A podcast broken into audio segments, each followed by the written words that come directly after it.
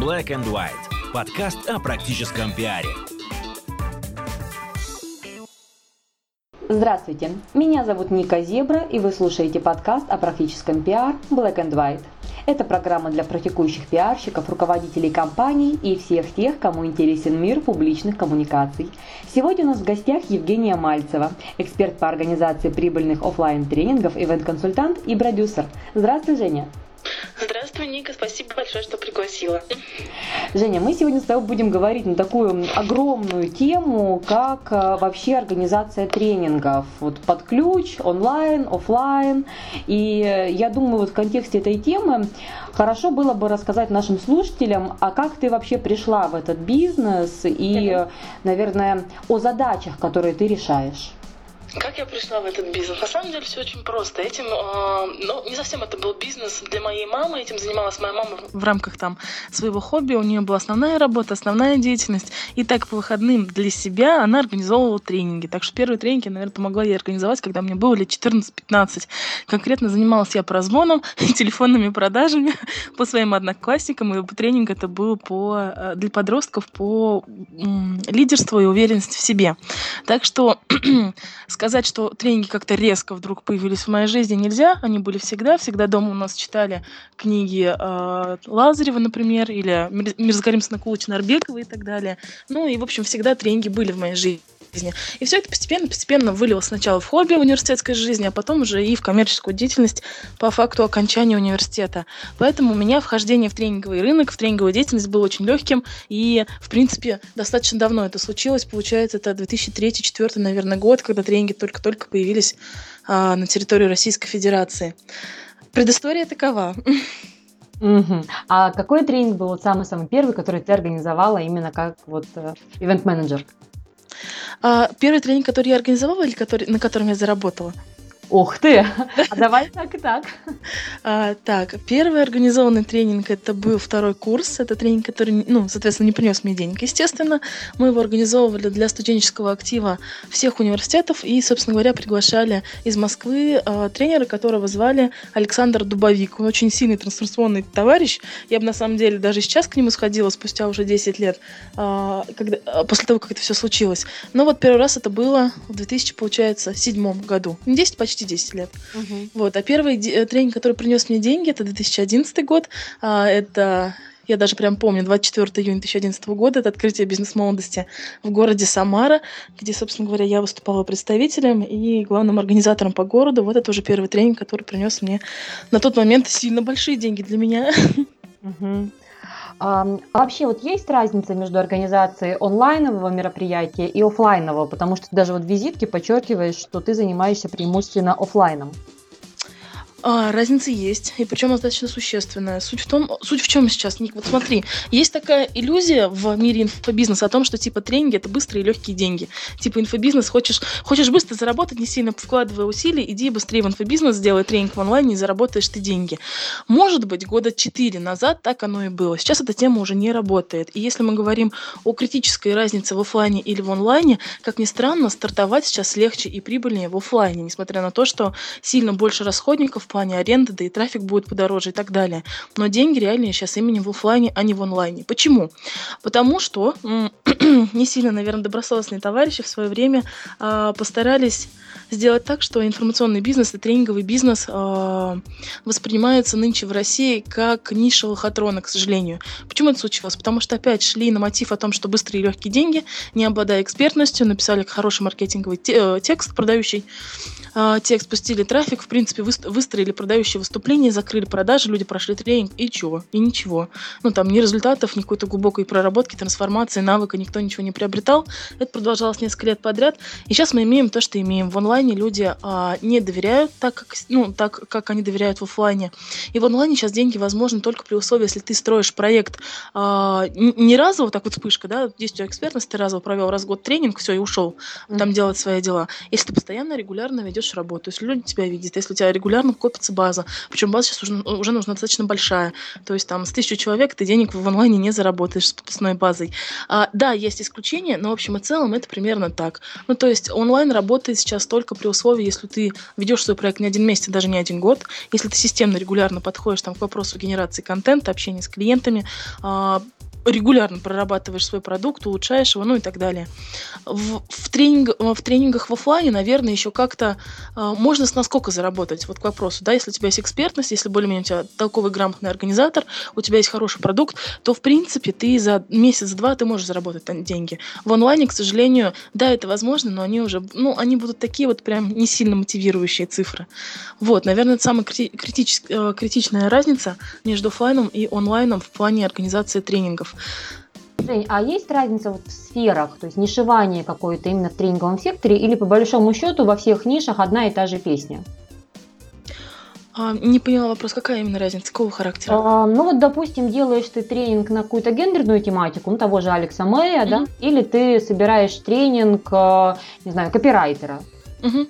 Поняла. Алгоритм всегда один. Алгор... Алгоритм организации а, тренинга всегда один, и продажи тоже всегда один. А, в... может немножечко разниться. Разниться может быть а, маркетинговые инструменты, а, может быть, прямо ну, совсем чуть-чуть, исходя из темы. Но в общем и целом примерно все одно. А, решает, соответственно, экспертность спикера, решает качество продукта и решает правильность а, разработанной маркетинговой стратегии и выполненных действий. Ну, о чем я говорю? о, том, о том, что на мероприятии мы привели правильный трафик, который готов покупать, целевой трафик, вот об этом. В общем и целом алгоритм там и там один. Угу. А если к тебе приходят а, товарищи, говорит, Женя, вот я весь такой классный, умный, а, собери мне мероприятие. Это реально или все-таки человек уже должен обладать определенной известностью с тем, чтобы его ставить на какой-то серьезный поток и говорить о хоть сколько-то бы ни будь реальных цифрах людей в зале и реальных, соответственно, деньгах, заработанных на этом мероприятии? Вообще, конечно, реально и так, и так, но во втором случае будет проще. А, объясняю почему. Потому что если у человека сейчас пока нет имени, нет наработанной там, допустим, базы подписчиков, нет своего сайта, нет а, пока что первых заработанных хотя бы 100 тысяч рублей на своей экспертности, то, скорее всего, он просто к этому еще пока не готов.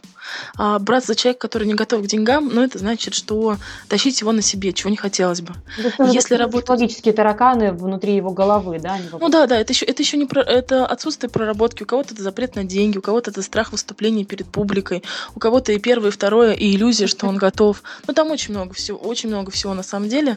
И со вторыми просто намного проще, ты, потому что ты идешь э, командой, а не тащишь на себе человека. Вот и все. Uh-huh, uh-huh. А, Жень, давай, наверное, разберем прям так вот механику подготовки э, крупного мероприятия, порядок действий. Если нам нужно собрать людей на платное мероприятие, то есть сейчас там, ну, неважно, сколько людей в зале и прочее, платное или бесплатное, вот что нам надо делать? Ну, давайте, наверное, расскажу про свой основной алгоритм, по которому мы работаем. Мы собираем офлайн тренинги а, ну, на примере Алекса Мэй расскажу, который мы представляем в Санкт-Петербурге. Каким образом, собственно говоря, мы получаем там 50, 70, а то и 100 платных людей на тренинг, причем тренинг-то не дешевый, минимальный вход стоит 15 тысяч рублей, от 15 до 18 это базовая стоимость. А, три основные три, три основных источника, соответственно, продаж. Первый – это уже существующая база, то есть мы по своей базе уже собираем заявки людей именно на платный тренинг. Второе – это сайт, откуда происходят непосредственно заявки, и мы уже, ну, в общем, а, в свое время делали очень много действий, сейчас эти действия приносят нам результаты. Видео, интервью и так далее уже приходят целевые люди, готовые сразу платить. Но понятно, что этих людей небольшое количество, и нас бы не устроило то количество денег, которое нам приносят вот эти два источника трафика. Поэтому мы используем третье. Третье именно это, это проведение продающих семинаров в офлайне с закрытием на платный продукт. А, знаменитая схема, собирается бесплатное масштабное мероприятие, там презентуется продукт, и уже в конце людям предлагается предлагается ставить предоплату и купить тренинг, и в эти выходные уже посетить его. Так вот, третий, э, третья модель вызывает, наверное, наибольшее количество вопросов сейчас. Как, как собственно говоря, собрать это большое мероприятие, да еще сделать так, чтобы люди купили с, миним, э, с минимальной 10% конверсией. Если опять же говорить про проект Алекса Мэй, то в принципе нам все понятно с целевой аудиторией, кто эти люди, какие у них вопросы стоят, какие проблемы мы можем решить. И в как таковой там прописанной маркетинговой стратегии мероприятия мы уже не нуждаемся. Но если мы говорим о людях, которые с нуля это делают, то, конечно, нужно сесть и подумать, кто твоя целевая аудитория, какой вопрос ты решаешь, какую пользу ты приносишь, какие болевые вопросы есть у тех людей, а, которым ты собираешься продать свой продукт. Ну, вопрос там а второй вопрос, который встает, это, конечно, техническое оснащение, дата, залы, квартиры, аренды, микрофонов и так далее. Все это лучше делать сильно заранее, потому что а, выбор продающего зала, казалось, критично влияет на конверсию. Допустим, в Питере у нас есть только несколько залов, в которых мы готовы работать. Mm-hmm. Если у нас эти залы заняты, мы немножечко сдвигаемся, двигаемся, ну, в общем, как-то подстраиваемся. Ибо, м- возможно, это свойственно только проекту Алекса Мэя, но а, тема очень тонкая, тема секс, тема очень интимная, она очень болезненная и для многих, как казалось. Хотя, э, хотя вроде бы каждого касается, но не каждый готов работать над этим. А, и как казалось, а, как только мы меняем зал, допустим, на более просторный, на более масштабный, на более светлый, и в принципе он вообще более-более, мы теряем камерность, мы теряем интимность, мы теряем глубину. И у нас уже продающее выступление, ну, нам его нужно строить как шоу, что не совсем хотелось бы, поскольку наша, целево, э, наша задача привлечь а, это немножко, наверное, эзотерически будет сказано, людей от сердца к сердцу. Ну, чтобы пришли именно те люди, которым мы готовы помочь, uh-huh. а не те люди, которым мы продали просто потому, что мы умеем продавать. Поэтому обязательно, конечно, нужно э, посмотреть ну, технические моменты. Квартиры, а, залы, микрофоны и так далее. Это вторым шагом все подготавливается. Ну и, соответственно, третий шаг – это создание маркетинговых инструментов, а именно подписная страница или лендинг-пейдж, а, прогревающая цепочка писем, которая позволит нам расположить к себе подписчиков. А, это дожимающая цепочка писем, которая позволит нам дособрать еще продажи по факту окончания продающего семинара. Это страница для приема оплат, которая, в принципе, не является обязательной, но вот среди э, той толпы желающих, которые придут нам на тренинг, будет несколько людей, которым критично важно будет оплатить именно вот в онлайне, именно через WebMoney или так далее. Ну, соответственно, страница для приема оплат делается у нас под эти задачи. Четвертым шагом, самым интересным, это, конечно, вопрос трафика. Трафик все сложнее и сложнее. Откуда же берутся все эти товарищи, которые потом готовы оплатить? Да, да. Из, из раза в раз, на самом деле, сложнее и сложнее добывать трафик, но интереснее. И, и чем дальше, тем эм, интереснее становится решать этот вопрос, поскольку ты уже работаешь не на количество. Вот если мы вспомним 2011 год, нужно сделать 120 тысяч анонсов там по огроменным базам, и будет у тебя мероприятие. Сейчас так уже не работает. Сейчас тебе нужно уже работать не масштабом, а именно вглубь, именно качеством качеством, подбирать более целевые каналы подписчиков и так далее. Но если говорить о нас, то на самом деле все очень просто. Это таргетинговая реклама, просто грамотная настроенная. А, это а, публикация в пабликах в социальных сетях. Опять же, конечно, не во всех пабликах, не во всех группах. Все это прокатывает, нужно находить. Это базы, которые были собраны нами на прошлом мероприятии. Это партнеры. Ну и вот, наверное, есть еще такой один секретный, секретный источник трафика, о нем я пока не готова рассказывать, но он показал себя хорошо вот в последний, а, в последний прокат по Питеру. Вот. Примерно так. Далее, соответственно, четвертый пункт, когда мы закрыли все маркетинговые инструменты, обязательно пятым пунктом уже будет это подготовка продающего выступления спикера. Тут есть такой ник, очень важный момент. А, я его вижу из раза в раз. Есть такая иллюзия у организаторов, что если у тебя какой-то медийный спикер, либо он действительно силен, либо он вообще хедлайнер в своей нише, он будет уметь продавать. Как показывает практика, нифига. Ну, вот, к сожалению. Сцена совершенно отдельное направление. Да, да, да, да. И э, у меня в жизни был такой э, момент, когда мы привезли очень именитого товарища, его звали Михаил Радуга из Лос-Анджелеса. Тема у него осознанное сновидение, то есть вроде эзотерическая тема, а вроде научно-практическая. Э, ну, со, собрали ему большой зал в ЛДМ, и оказалось, что он никогда не продавал со сцены, и более того, э, ему критично важно этого не делать. Я узнала об этом за три минуты до его выхода на сцену, и в итоге продавать пришлось мне. На тот 2011 год это, конечно, задача была для меня ну, нерешаемая. Поэтому мы, ясно дело, получили какие-то минимальные продажи, но а, вот с тех пор, с 2011 года, я очень хорошо усвоила задачу, что продающее выступление обязательно нужно отстраивать и речь, и презентацию, и формировать офер, и помогать спикеру, э, собственно говоря, отрепетировать это выступление, чтобы оно у него на зубок отлетало. Вот. Жень, это пятый за... момент. А, а, там есть, да, еще что-то? Ну, там шестой момент тоже технического характера, типа собрать, э, ну, подбить смету, заплатить налоги и так далее, выплатить партнерские комиссионные. Ну, в общем, все, все такие технические скучные моменты, без которых никуда. Вот. смотри, просто на самом деле меня зацепила вот тема с э, продающим выступлением. А, одно дело, когда слышу про это и когда а, говорят, что надо продавать, что действительно это эффективно работает. И попала я где-то, наверное, полгода назад на продающее выступление, причем в онлайне, это был вебинар одного из очень известных бизнесменов российских. А, я просидела, наверное, минут 15, мне показалось, что я медленно схожу с ума, потому что это был такой, знаешь, телемагазин вот, заходите прямо сейчас на эту ссылку, у вас там будет то-то, то-то, и вот через 15 минут мы повышаем цены, ух ты, мы подняли цены, у вас есть еще 15 минут. Ничего, по сути, но такой, знаешь, конкретный заход вот на продажи. Я вижу по а, общению, что да, люди что-то покупают, причем а, я до последнего подозревала, что это был автовебинар, и казалось, что все вживую, в общем, для меня, человека не сильно избалованного такими агрессивными продажами, это смотрелось диковато. Угу. И вот я хотела бы уточнить, когда мы говорим о продающем выступлении, мы о вот таких форматах или существуют какие-то эффективные лайт-методы, которые для российского человека, не привыкшего к подобному, не столь стрессово, наверное, выглядят? Вообще, что касаемо продающего выступления, то здесь, как с платьем, нужно подобрать свое. Потому что кому-то подходят именно жесткие продажи, такие зомбирующие. Но э, это не то, что подходит мне, это однозначно. Я так не продаю, и мои проекты так не продают. То есть те проекты, которые, э, ну, с которыми я занимаюсь. Мне подходит, наверное, продажи, мы ее называем продажи через осознанность. А, она не дает, может быть, таких сногсносительных результатов, как продажа через зомбирование, типа купи, осталось 15 минут, и дали манипуляции, какой ты как обяка, что ты не покупаешь, купи, купи, купи, вот еще 15 минут, мы, конечно, немножечко против этого. Мы за более экологичный подход, но, опять же, у продающего выступления у всего, и э, есть определенный алгоритм, по, которому, по которому оно выстраивается. Это там трехфазовое, э, трехфазовое, э, трехфазовое построение э, выступления. Первое pain, второе more pain, а третье hope solutions, то есть боль, усиление боли, пути решения. Но вот мотив и намерение, с которым ты выстраиваешь свое выступление по этому алгоритму, оно, конечно, очень разнится. А если говорить конкретно о нас и тоже да, о проекте Алекса Мэя, то мы, конечно, выбираем модель все-таки щедрости. мы щедры с нашими зрителями, мы им рассказываем, что надо делать, и рассказываем очень подробно и очень качественно, и даем много контента. Но о том, как надо делать, мы рассказываем на тренингах. То есть есть вот такая очень большая э, разница. Мы, да, говорим, что. И причем, ну, если, если ты, наверное, не была у Алекса, Алекс, я тебя приглашаю. Просто приходи, посмотри. У нас люди... Я, да. я планирую. Я наслушалась, да, тебя, наслушалась знакомых. Я заинтересована. Окей, да, мне продали.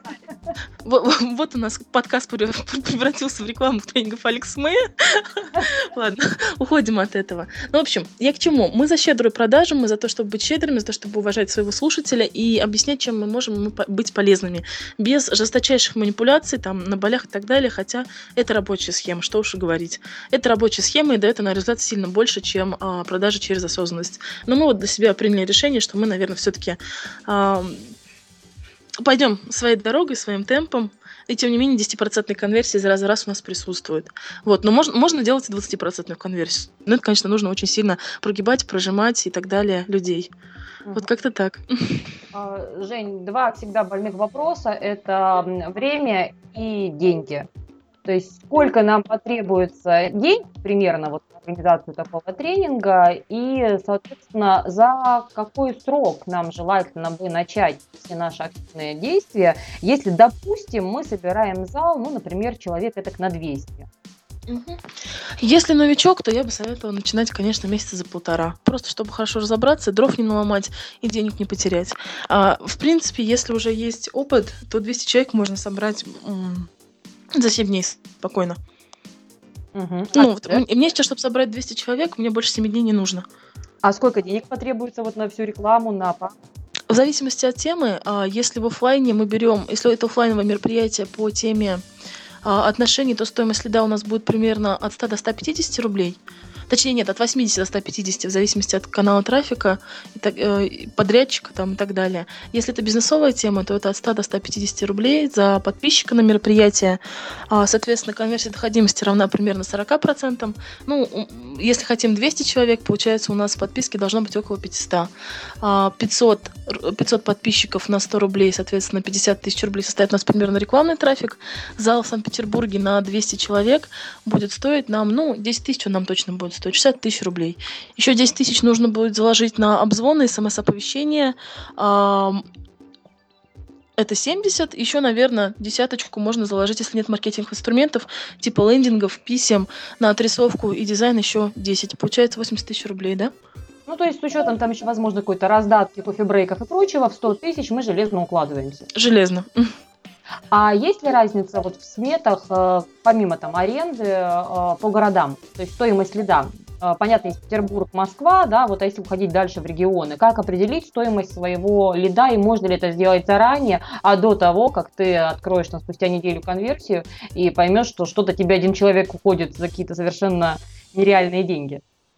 Ну, без теста, конечно, ты ее сто процентов не определишь. Я могу сказать так, что вот мы сейчас, через две с половиной недели у нас будет Алексмей в Казани, мы открываем представительство в Казани, и мы заложили по стоимости расходников 130 рублей за подписчика. Скорее всего, он будет там стоить 70-80, скорее всего.